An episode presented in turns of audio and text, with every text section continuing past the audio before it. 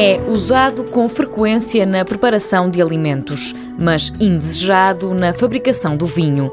Nasceu quase por acaso. Começou por ser um acidente de percurso, como aconteceu com o iogurte, como acontece com o vinho, como acontece com os queijos e outros produtos uh, fermentados que sofrem as mais variadas fermentações. Cristina Laranjeira, da Escola Superior Agrária de Santarém, revela que a produção do vinagre envolve dois tipos de alterações bioquímicas: uma fermentação alcoólica e uma oxidação do álcool.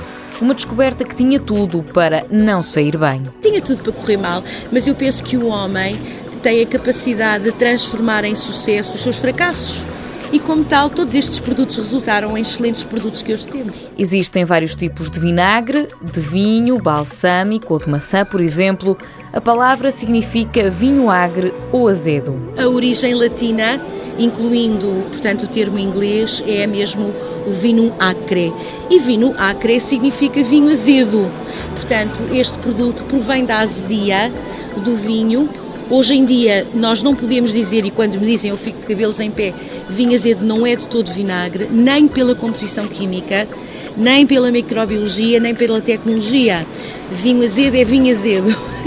e dele não se faz um bom vinagre. O vinagre tem baixo valor calórico, substâncias antioxidantes e ajuda a atacar a hipertensão. Nas guerras, o vinagre era recomendado aos soldados para prevenir possíveis contaminações e para desinfetar alimentos. Mundo Novo, um programa do Concurso Nacional de Inovação BSTSF.